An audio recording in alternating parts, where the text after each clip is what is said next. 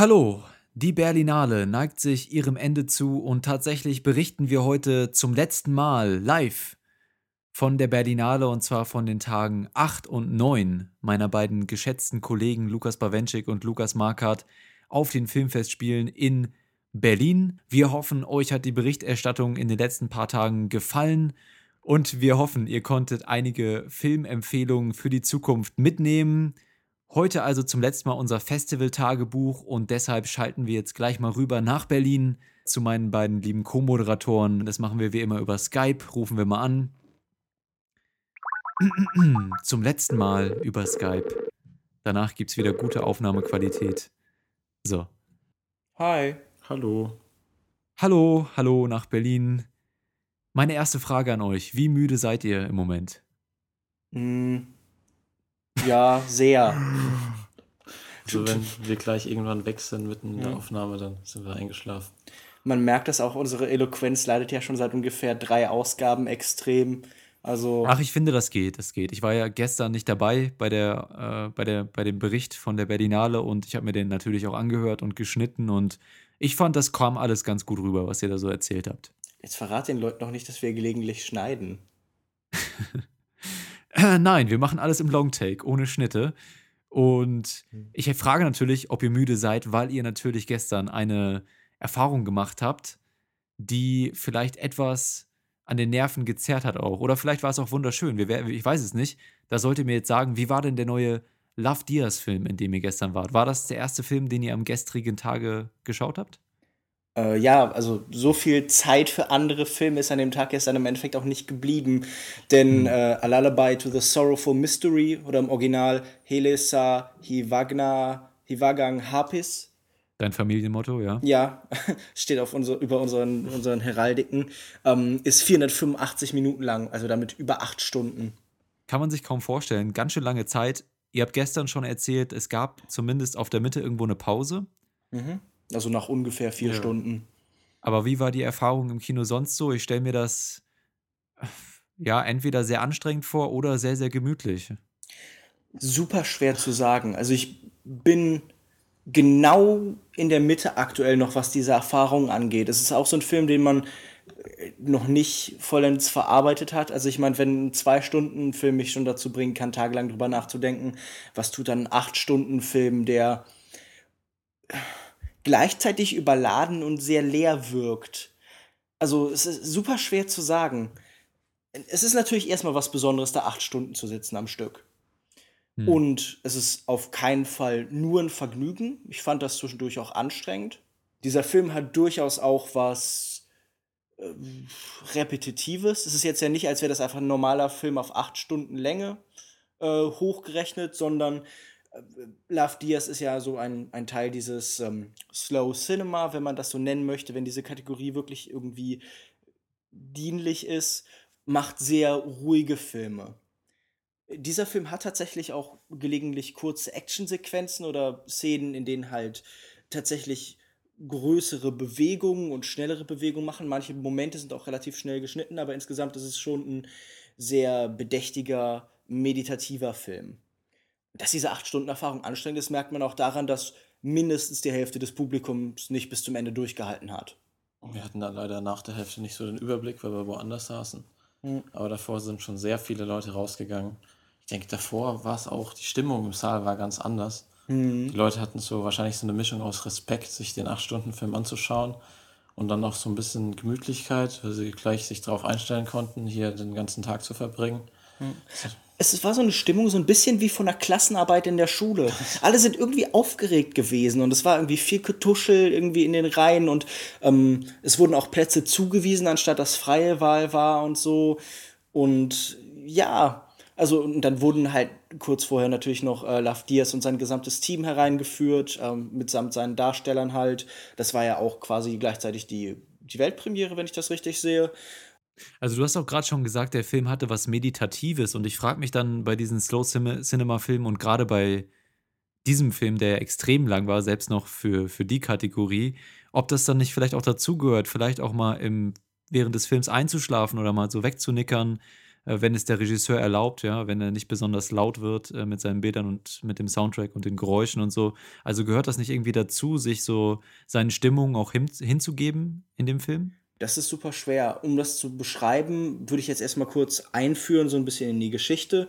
Der äh, Film spielt um die Jahrhundertwende während der Philippinischen Revolution. Zu diesem Zeitpunkt war, ähm, waren die Philippinen noch in äh, spanischer Herrschaft. Und diese Herrschaft drückte sich vor allem darin aus, dass auch die katholische Kirche Spaniens äh, erheblichen Einfluss auf die philippinische Gesellschaft hatte. Und ähm, und dieser Film zeigt halt sehr verstreute Handlungsstränge, die alle sich so ein bisschen einmal halt um diese Revolution drehen. Also alle Figuren werden von diesen Veränderungsprozessen, die das Land durchziehen, eben berührt und beeinflusst. Gleichzeitig aber auch ist es ein Film, der so ein bisschen erzählt von dem Kampf von christlicher, katholischer Religion vor allen Dingen eben gegen so die nationalen Mythen, gegen deren eigenes Pantheon aus Geistern und Göttern, die auch irgendwie so eine permanente Präsenz haben. Also es ist ein sehr mystischer Film. Es immer wieder gibt so Geistererscheinungen und äh, zweimal tritt eine so eine, so eine Art Wesen mit Vogelschädel auf. Es ja, fast aus wie so ein Dinosaurierkopf oder so eine Echse oder so es gibt immer wieder Bilder, die halt so einen, so einen sehr spirituellen Charakter haben. Ich fand diesen Film fast zu dicht, um tatsächlich das, was der Regisseur sagt, nämlich das Ganze so als, als Präsenz einfach wahrzunehmen, wie eine Videoinstallation, wo man rein und rauskommen kann oder so. Also ich hatte das Gefühl, wenn man wirklich was von diesem Film haben wollte, dann musste man auch tatsächlich aufpassen. Ich glaube nicht, dass äh, Schlafen angelegt war in diesem Programm. Hat denn Love Diaz auch äh, vor dem Film noch einige Worte an euch gerichtet, an das Publikum? So ein bisschen. Äh, wenig. Er hat seine, ja, er hat seine Crew vorgestellt, hat, glaube ich, gesagt, dass er froh ist, dass so viele Leute da sind und den ganzen Tag mit ihm verbringen mhm. und sich mhm. nochmal kurz bedankt. Genau. Und nach dem Film hat er gesagt, okay, danke, dass ihr so lange da wart, jetzt wird es Zeit für einen Drink. ja, also man kennt es ja bei auch so gerade etwas experimentellen Filmen, dass Regisseure vielleicht vorher nochmal kurz sagen, oder dann vielleicht danach darauf hinweisen, was sie mit dem Film intendiert haben und wie man den am besten auffassen soll oder so. Mhm. Äh, nee, gut, aber, also äh, nee. sowas gab es überhaupt nicht in diesem Fall. Das würde wahrscheinlich auch den Rahmen sprengen. Ich, ich glaube auch, ähm, für mich war es halt weitestgehend ein Film über irgendwie so einen Suchprozess. Also dieser Film ist tatsächlich, spielt zum größten Teil wieder eben im Dschungel in den Philippinen. Und ich finde, die Stimmung ist äh, also der Film ist sehr viel weniger zugänglich als zum Beispiel Norte, The End of History. Das war auch so die Erfahrung, die Lukas beschrieben hat. Und ja. ähm, weil ich meine, es liegt nicht nur am Schwarz-Weißen, sondern auch, dass er nochmal noch mal, noch mal ein 4 zu 3 ist, nochmal deutlich länger ist. Und am ehesten hat er mich eben auch an Love Diaz letzten Film erinnert, ähm, From What Is Before, weil beide auf eine sehr ähnliche Weise ästhetisch erzählen. Und ich finde das interessant, dass Love Diaz hier Ereignisse um die Jahrhundertwende genauso ästhetisch darstellt, wie Ereignisse, die quasi 70 Jahre später fast gestanden haben. Es ist so ein bisschen so eine, so eine Welt ohne Zeit, die er präsentiert. Und es geht mehr hier eben um diese politischen, mythologischen äh, Figuren und Inkarnationen und ich finde, das wird an manchen Stellen sehr explizit. Also es gibt manche Stellen, da wird dann auf einmal auch ganz explizit einfach Politik oder Moral diskutiert also es gibt so längere Dialoge und dann gibt es aber zwischendurch auch mal wieder eine Stunde, wo halt fast nichts gesagt wird, wo Leute mehr oder weniger vor allem schweigend irgendwo durch den Dschungel laufen. Figuren, von denen man annimmt, sie wären die Hauptfigur, kommen dann stellenweise wirklich einfach drei Stunden lang nicht vor.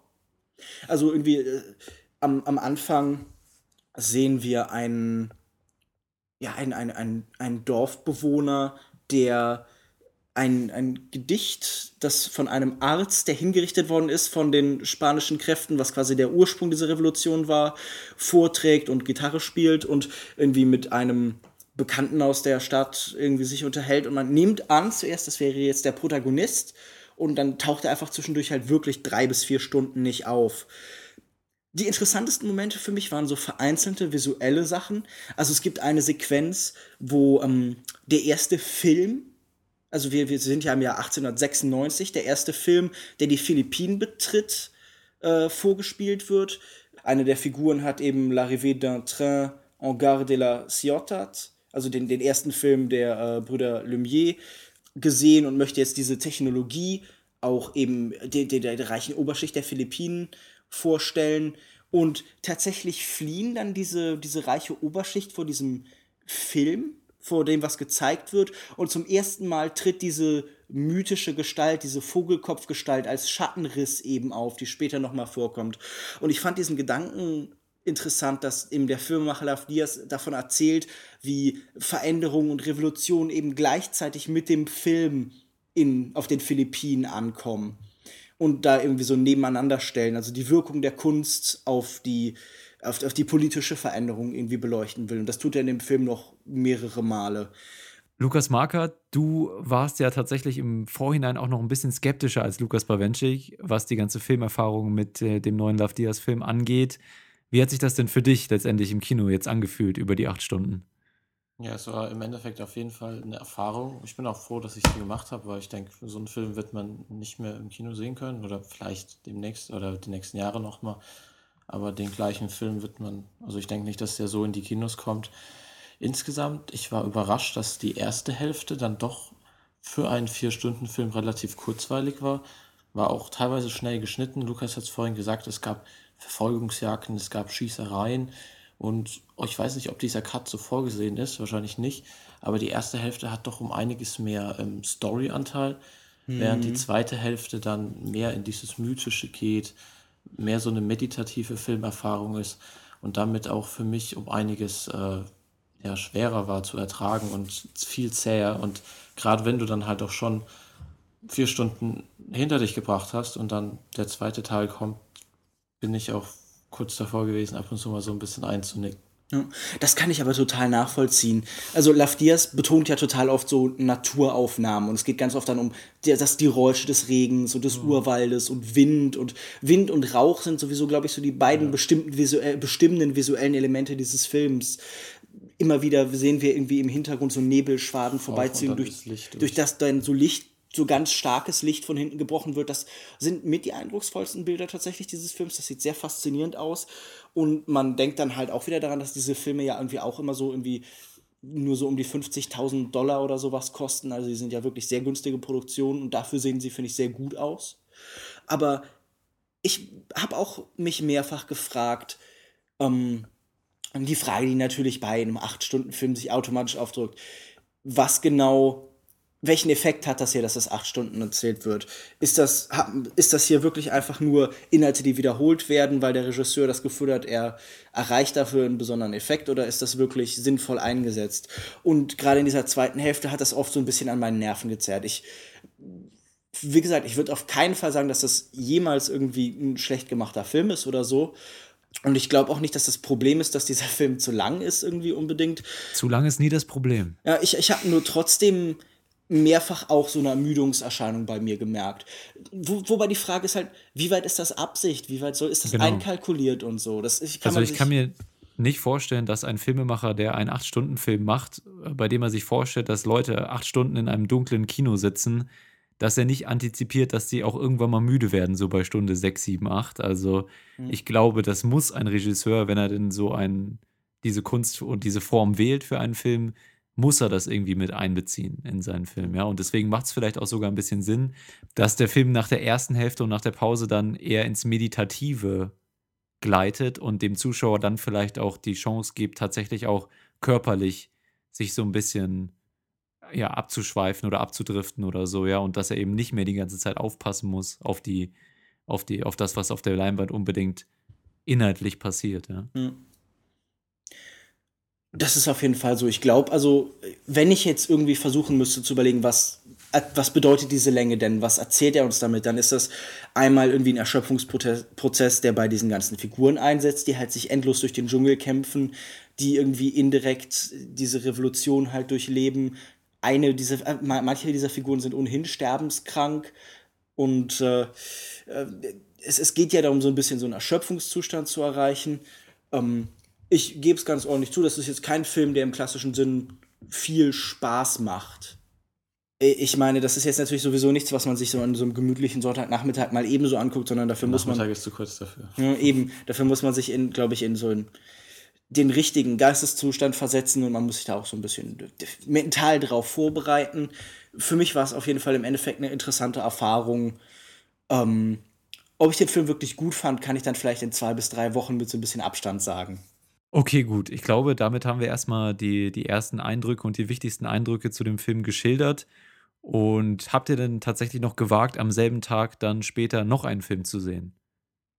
Ja. Oder war es das für den nee, Tag? wir haben dann natürlich abends uns noch einen Film geguckt, da lassen wir uns nicht lumpen. Und zwar Sufa Chol oder Sandstorm. Es war ist ein israelischer Film, ne? Mhm. Von Elite Sexer wir Frau, haben den Namen super auch, ausgesprochen. Die dann auch im Kino war und den Film vorgestellt hat.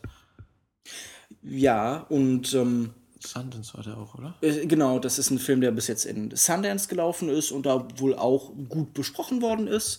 Es ist die Geschichte primär eines jungen Mädchens, die eben in so einer Art Beduinenstadt lebt, zusammen mit ihrer Familie. Ihre Eltern sind getrennt, also ihr Vater hat ihre Mutter verbannt oder so, wenn ich das ja, richtig also sehe. Sie ist zumindest erstmal die erste Frau von seinem Vater, der mehrere Frauen hat. Genau, der jetzt gerade seine zweite Ehe be begangen hat. Und sie muss dann erstmal ein bisschen Platz machen, weil der Vater jetzt so eine neue Frau. Genau. Und sie ist Schülerin noch. Genau, ihr Name ist Laila.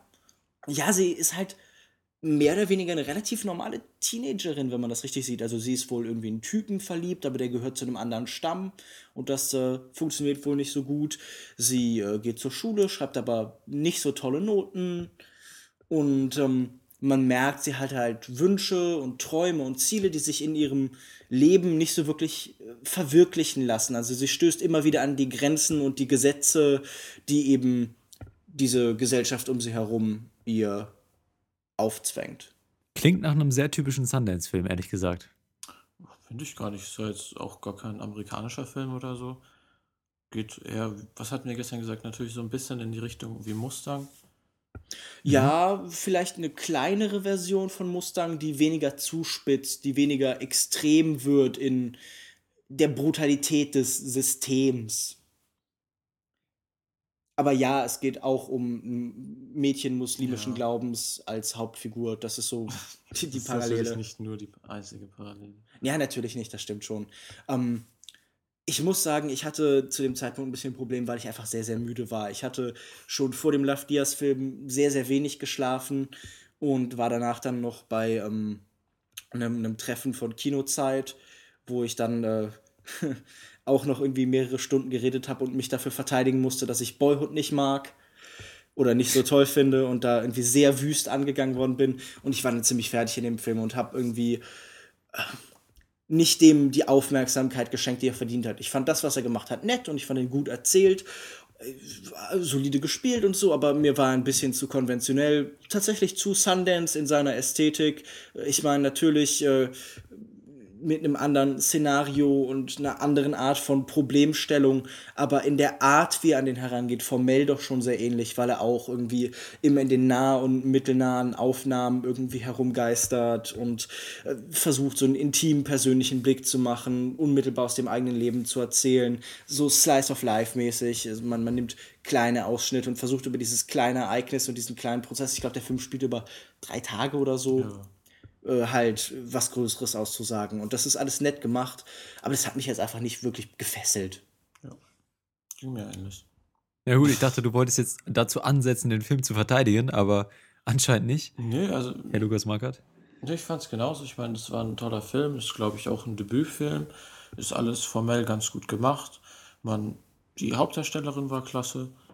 Und es ist halt ein Film, der relativ, also weiß nicht, oberflächlich hört sich vielleicht ein bisschen zu hart an, aber er dramatisiert das Ganze halt nicht so sehr und ist ja mit dem Thema, obwohl es natürlich eigentlich ein, ein äh, ernstes Thema ist und es auch viele so ziemlich emotionale Auseinandersetzungen gibt, gerade mit ihr und ihrem Vater dann, es kommt es halt nicht so wirklich äh, dramatisch rüber. Also ich habe jetzt nie so richtig mitgelitten mit der Hauptperson. Mhm. Es ist ein erstaunlich wenig involvierender mhm. Film tatsächlich. Also ich fand, ich habe mich permanent gefragt, wo ist denn jetzt die, die, die Schnittmenge? Also wo bezieht das Publikum das ein? Der Film zeigt Systeme und Struktur, irgendwie viel auch über Blicke und über vor allen Dingen darüber, wie die Erfahrung halt über Generationen übermittelt wird. Zu Leila gibt es permanent auch noch eben ihre kleinere Schwester, die ähm, auch so ein Freigeist-Charakter so ein bisschen ist, die irgendwie zum Beispiel irgendwie ihr Kopftuch draußen nicht anzieht und spielt und so ein bisschen ja sowas von einem Wildfang hat und halt irgendwie viel spielerisch unterwegs ist. Und diese Situationen und diese Strukturen, die sie da erleben muss, halt wirklich so ein bisschen äh, so naiv betrachtet ja, das ist alles nett gemacht und wie die sich gegenseitig beeinflussen und die Figur des Vaters, der eben versucht, halt ein moderner Vater zu sein, aber halt irgendwie gesellschaftlichem Zwang immer wieder unterliegt. Ähm, ich habe einfach das Gefühl, das habe ich schon sehr oft gesehen und es ist mir hier nicht so originell präsentiert worden, dass ich da viel mehr raus mitnehmen konnte, als das war eine nette Erfahrung, das war, waren äh, keine verschwendeten 88 Minuten, aber mehr auch nicht. Aber mhm. was ich noch sagen wollte, der Film findet ein ganz gutes Ende eigentlich, indem er mit einer Hochzeit beginnt und dann auch wieder mit einer Hochzeit endet. Mhm. Fand ich ganz gut so als. Mhm. Ja. Und tatsächlich, mhm. tatsächlich sieht man, wie Figuren einen Platz einnehmen, mhm. den sie vorher äh, anderweitig gesehen haben. Also wir sehen, wie Rollen übernommen werden, die halt gesellschaftlich vorgegeben sind, wie alles an seinem Platz landet, wo es hingehört ja, in Augen der Menschen. weiterlaufen kann. Genau. Also diese Endlosschleife, die sich davor, oder dieser Teufelskreis, mhm. weil es sind ja keine guten Verhältnisse tatsächlich. Na gut, also netter Film, klingt auch noch, klingt auch nach vielleicht einem ganz guten Komplementärstück zu Mustang, den wir ja ganz toll fanden, den viele von euch wahrscheinlich da draußen auch noch nicht gesehen haben, weil der bei uns noch nicht in den Kinos lief. Aber nach dem Film gab es dann erstmal die wohlverdiente Ruhe, Nachtruhe. Ja, tatsächlich. Ja. Und ähm, heute Morgen mussten wir dann aber aufstehen und. Haben wir erstmal verschlafen. Ja, ja, gut. Also, ja, so ein bisschen. Wir sind ja, ja immer noch ja, in den Film gekommen. Zumindest einen Wettbewerbsfilm haben wir nicht mehr geschafft, aber dafür haben wir dann was anderes angeguckt. Nämlich. Time was endless, antes o tempo now acabava der Brasilian eine brasilianisch-deutsche Koproduktion. Und es ist die Geschichte von Andersen, der in einem Stamm groß geworden ist im Amazonasgebiet, jetzt aber nicht mehr wirklich in diesen Stamm gehören möchte. Denn äh, er stellt fest, dass er homosexuell ist und versucht irgendwie in der nahen Stadt eben modernes Leben zu führen, aber bemerkt immer wieder dann doch, dass bestimmte Zwänge und Strukturen eben zurückziehen in sein altes Leben. Äh, also im Endeffekt eine sehr ähnliche Art von Film wie zum Beispiel Sandstorm, das war auch nur eben an einem anderen Ort auf der Welt, nämlich jetzt diesmal eben in Brasilien und wo es vorher eben die muslimischen Priester und Gesetze waren, sind es denn jetzt eben die äh, Stammeskrieger und die Stammestraditionen, die zwar selber im Verschwinden begriffen sind, aber doch tatsächlich noch irgendwie einen gesellschaftlichen Einfluss haben. Und auch dieser Film ist kurz, auch dieser Film versucht eben über so eine persönliche Ebene vor allem zu erzählen.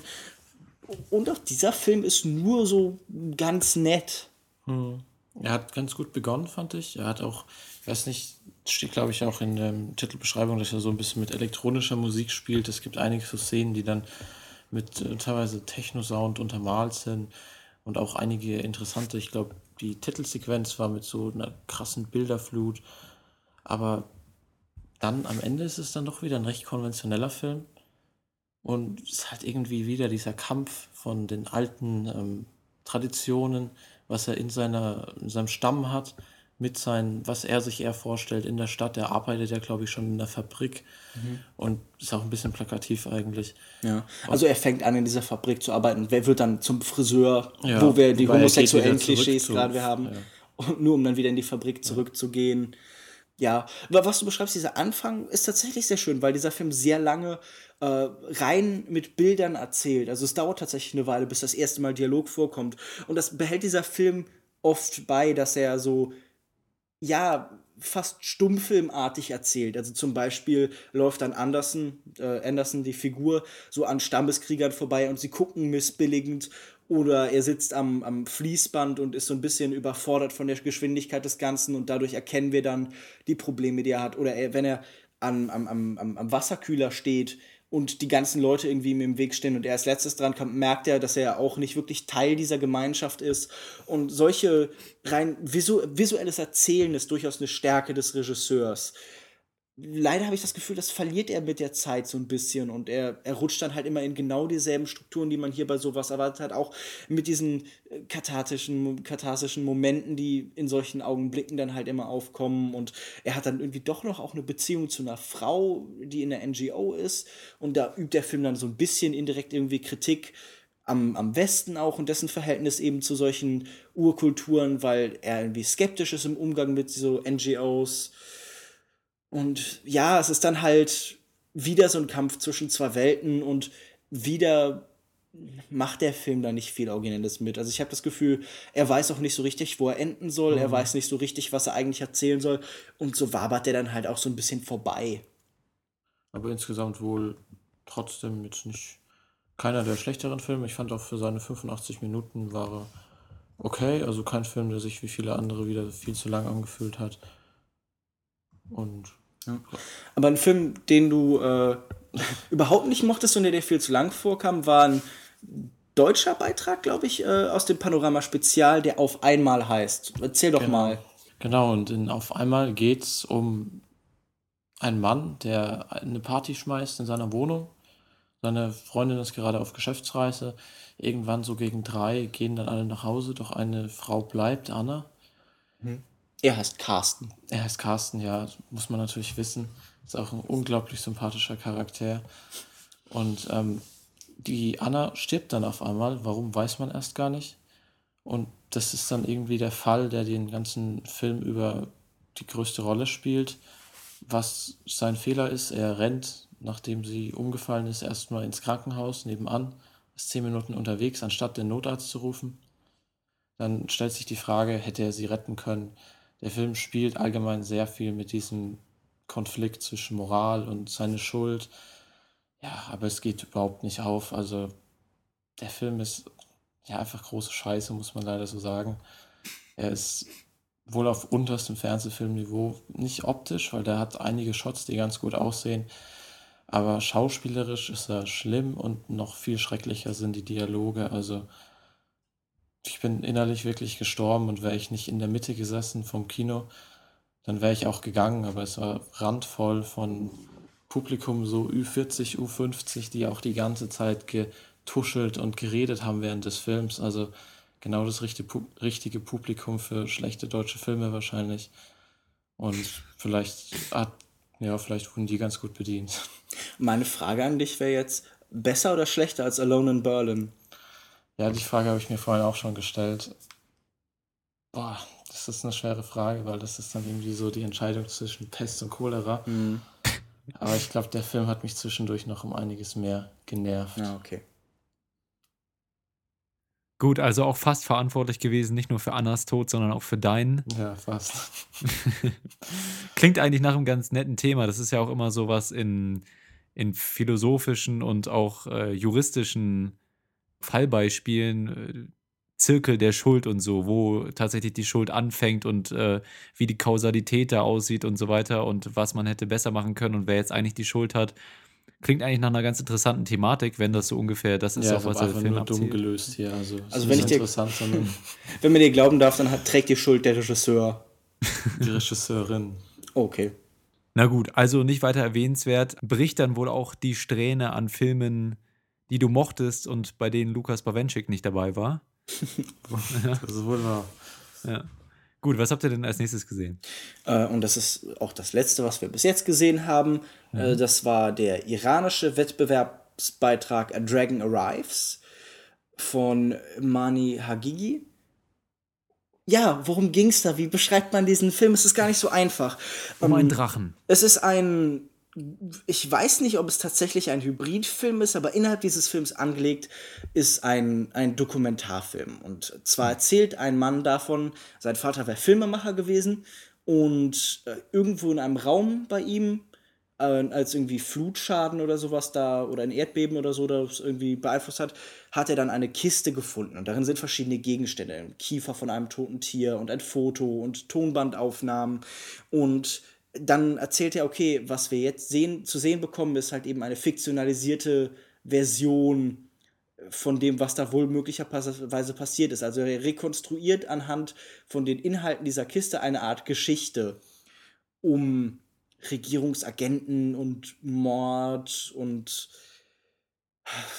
mythologische ja. Figuren und Drachen eben auch. Und dieser Film fängt visuell unfassbar faszinierend an.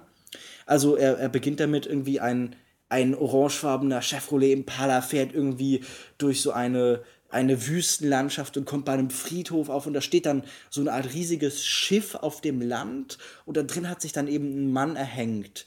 Und später wird es dann auch irgendwie so große aufsteigende Klumpen von Balance geben und äh, Kamele werden eine interessante Rolle spielen und es gibt immer diese visuellen Ideen, aber ich persönlich muss sagen, ich konnte diesem Film inhaltlich nicht folgen, weil er hat so eine relativ interessante Crime, Thriller, Mystery-Geschichte, aber legt den dann über drei, vier Erzählebenen.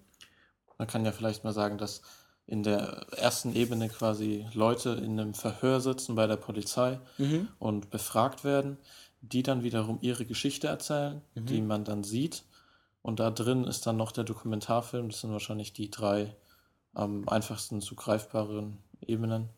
Aber es gibt dann auch immer noch wieder so Traumsequenzen ja, und Erzählungen innerhalb von den Erzählungen der Menschen und so. Also mein Eindruck, wenn ich diesen Film jetzt beschreiben müsste, war, er fängt an als so eine Mischung aus einem Jim Jarmusch-Film in, in Kombination mit halt irgendwie sieben oder sowas oder halt irgendwie auf jeden Fall so eine Art Thriller oder ein so. Bisschen, ja, nicht ganz so düster, aber. Ja, aber und, und vielleicht noch so ein bisschen so visuell habe ich irgendwie an, an, Tim Burton oder Wes Anderson oder sowas denken müssen, fast mit diesen, äh, beziehungsweise nee, am ehesten an Tassum Singh tatsächlich Davor, mit diesen. Ja, diese vielen bunten Farben und. Starke Kontraste ja. und äh, sehr gesättigt und mhm. so und, und, und so, so schwer zuzuordnende Referenzen. Und dann kommt halt tatsächlich noch ja, der beste Filmemacher aus dem Iran dazu, Abbas Kiarostami, mit seinen Metaebenen und verschiedenen filmischen, halbdokumentarischen Hybridideen. Beziehungsweise er kommt nicht wirklich dazu, aber so dieser Ansatz oder so eine Imitation und das Ergebnis ist halt wirr und ähm, ich habe mich im negativen Sinne überfordert gefühlt. Denn es kann sein, das will ich überhaupt nicht ausschließen, dass ich einfach zu doof bin für diesen Film. Aber ähm, mir hat er dann auch nichts mehr gegeben. Ich hatte dann irgendwann jedes Interesse verloren und ich kann nicht sagen, was in den letzten 20 Minuten dieses Films eigentlich passiert ist. Also gar nicht. Ist auf jeden Fall wirklich schwer, das irgendwie nachzuvollziehen. Aber trotzdem, ich denke, gerade durch seine visuellen Effekte und auch die Sound, Soundtrack war ziemlich gut. Zum einen untermalt und dann auch immer geschnitten mit so Effekten und auf mhm. den Punkt. Das war auf jeden Fall also selbst wenn man jetzt nicht mehr der Story folgen konnte, war das für mich auf jeden Fall der Grund, immer noch gespannt weiterzuschauen. Ja. Also wir können es wahrscheinlich zusammenfassen mit tolle Bilder stellenweise oder allgemein tolles Handwerk und, und toller Rahmen, aber sehr komische ja. Erzählstruktur mit seinen mehreren Ebenen und vor allem dieser Dokumentarfilm, der da reingeschnitten ist. Wir wissen auch nicht so richtig, ob das jetzt Sinn ergibt. Im Endeffekt mit der Story verbunden, aber es mhm. wirkt auf jeden Fall komisch und hat dann erstmal sehr rausgebracht. Also ich meine, ich gebe ja zu, Kultur soll ja eigentlich auch oft Überforderung sein, aber hier fühlte ich mich allein gelassen. Ich hatte das Gefühl, der Regisseur schmeißt mich in den Vulkan und hat noch nicht mal einen Rettungsring dabei. Ich, ich meine, guck mal, nicht, dass der Rettungsring mir viel gebracht hätte in der scheiß Lava, aber es wäre eine nette Geste gewesen. Ja, und da muss ich auch mal eine Lanze für euch brechen, wenn selbst ihr beiden Genies da nichts rauslesen könnt, ne, dann, dann weiß ich auch nicht. Ja. Also dann muss es am Film liegen. Geht es denn tatsächlich mehr so in die Tarsem-Richtung oder es klang jetzt vielleicht auch so ein bisschen nach was Enigmatischem, wie vielleicht Lynch oder auch Upstream Color, so in die Richtung? Nichts davon so richtig. Nee? Nee. Wie gesagt, ich glaube hier diese, dieser Kerstami-Vergleich scheint für mich am sinnvollsten mhm. zu sein. Nur nicht ansatzweise ja, auf dem hat Level. Halt von allem einfach ein bisschen am Anfang den Crime, dann viele so alte Erzählungen und es geht ein bisschen in die Märchenrichtung. Es gibt Fabelwesen und was mm. passiert und Erdbeben kommen aus dem Nichts und alte Legenden. Aber halt alles nur so. Es klingt auf jeden Fall faszinierend, ne? Aber. Das war es ja eigentlich ist auch. Theoretisch schon. Also, das ist super schwer. Vielleicht so ein Film, den man noch ein zweites Mal sehen müsste, aber wo ich ehrlich gerade bis jetzt noch keine Lust drauf habe. Na gut, ihr habt ja auch noch ein bisschen anderes Programm heute, denn das war ja zwar der letzte Film, über den ihr jetzt berichten könnt, aber noch nicht der letzte Film für heute. Was kommt denn da noch? Auf jeden Fall Embrace of the Serpent, der ja jetzt letztes Jahr, ich glaube, in Cannes angelaufen ist. Genau, ich glaube im Vorabend. Äh, Im Vorabendprogramm klingt, als würde es irgendwie mit den Verdachtsfällen zusammen auf RTL 2 laufen. Im äh, Cousin de Réalisateur. Ich glaube, der kommt jetzt auch demnächst schon normal in die Kinos. Ich glaube im April, richtig? Ja, ich glaube, in Amerika ist er gerade angelaufen. Also jetzt genau. die letzten paar Tage gibt es nämlich einige Reviews. Auf jeden Fall ein Film, auf den wir beide sehr gespannt sind. Ja. Und äh, davor schauen wir noch von Anna Mouillard den Film Don't Call Me Son, der uns mehrfach empfohlen worden ist. Mhm. Damit wird es dabei bleiben, dass ihr 24 Wochen nicht gesehen habt. Äh, wahrscheinlich. Es ist unfassbar. Ja. Na gut, aber dann äh, müssen wir einfach auf die Meinung unserer geschätzten Kollegen vertrauen, die ja alle ganz eifrig über den Film von der Berlinade berichtet haben. Eine Frage, die natürlich noch offen bleibt. Wir haben jetzt zwei Tage, Tag 8 und 9. Habt ihr an einem dieser beiden Tage, ihr wisst, was jetzt kommt, ne? Mhm. Bjarne Mädel getroffen, ja. Bjarne Mädel haben wir getroffen, den Tatortreiniger. Ja, und der auch in 24 Wochen mitspielt. Hättet ihr ja mal auch netterweise in seinen Film gehen können. Naja, wir sind nur an ihm vorbeigelaufen. Getroffen äh, ist jetzt zu viel. Hm. Ich habe ihn hm. nicht mal so richtig bemerkt, bis Lukas mich darauf hingewiesen hat. Ja, bestimmt ein netter Kerl. Anke Engelke?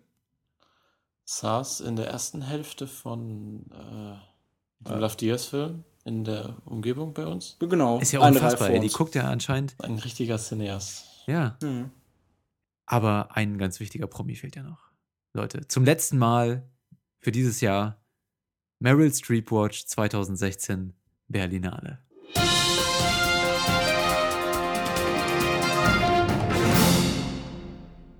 Ja, wir haben sie nicht gesehen. Nee. Ah. An beiden Tagen nicht. Im ähm, Love Diaz-Film war nur die Crew anwesend und ja, Love die. Jury hat sich da nicht reingesetzt. Keine Ahnung, ob die den separat irgendwann geguckt haben und in der zweiten Vorstellung saßen oder so, auf jeden Vielleicht Fall. Vielleicht haben die einen Screener bekommen fürs Hotelzimmer oder so. Vielleicht. Hm. Ich stelle mir gerade vor, wenn man den Film auf dem Bett guckt. Das ist man Dann steigst du gleich ein. Gut, äh, also leider keine Meryl Streep News für den letzten Tag, macht ja auch nichts. War ja auch mhm. nur ein kleiner Spaß von mir, ne? Muss ja, ja. muss ja auch mal. Es war mehr ein Streep Tease von dir.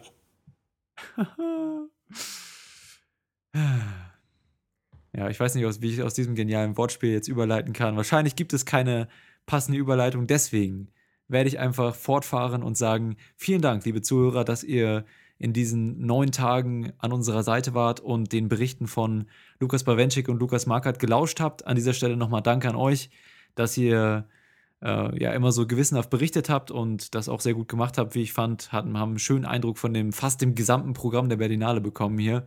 Ihr habt natürlich vieles auch nicht gesehen, mhm. ne? muss man auch mal sagen. Wir haben beide so Wochen. ungefähr 30 Filme von 430 gesehen. Auf jeden Fall haben wir einen Eindruck von vielen Filmen bekommen und ja durchaus auch der ein oder andere Gute dabei, wenn gleich es ein bisschen langsam angefangen hat und dann auch nicht wirklich so auf Hochtouren äh, gekommen ist. Ne? Also. Ja, wir haben das ja schon hier mehrfach besprochen. Wir sind mit dem diesjährigen Jahrgang nicht so wirklich glücklich geworden. Also uns fehlte beiden so das große Highlight, uns fehlte die Abwechslungsstellenweise.